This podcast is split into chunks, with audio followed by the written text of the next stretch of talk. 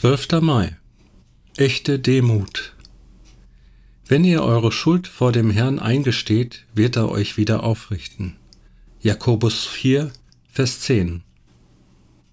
Die zweite Voraussetzung zur Ausübung von Autorität über Mächte und Gewalten in der geistlichen Welt ist Demut. Demut heißt nicht ständig nach einem Mauseloch Ausschau zu halten, in dem man sich verkriechen kann, weil man sich schon bei der kleinsten Herausforderung unwürdig fühlt. In der Ausübung unserer Autorität bedeutet Demut, unser Vertrauen auf Christus zu setzen und nicht auf uns selbst. Jesus schrak nicht davor zurück, seine Autorität auszuüben. Und trotzdem bewies er tiefste Demut, weil er alles genauso ausführte, wie es ihm sein Vater aufgetragen hatte. Der Stolz sagt, ich habe dem Teufel ganz alleine widerstanden. Falsche Demut sagt, Gott hat dem Teufel Widerstand geleistet, ich habe gar nichts dazu beigetragen. Echte Demut sagt, ich habe dem Teufel durch die Gnade Gottes widerstanden. Ohne Christus können wir nichts tun.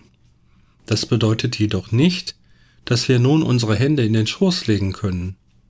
Wir sollen Autorität in seiner Stärke und in seinem Namen, aber trotzdem demütig ausüben.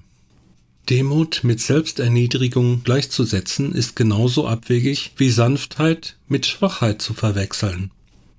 Der Herr war sanftmütig, aber er war nicht schwach.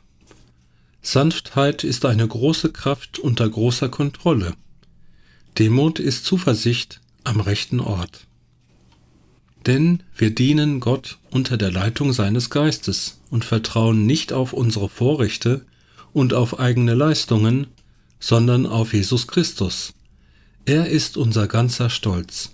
Philippa 3, Vers 3. Hochmut ist tödlich. Er sagt, ich schaffe es allein.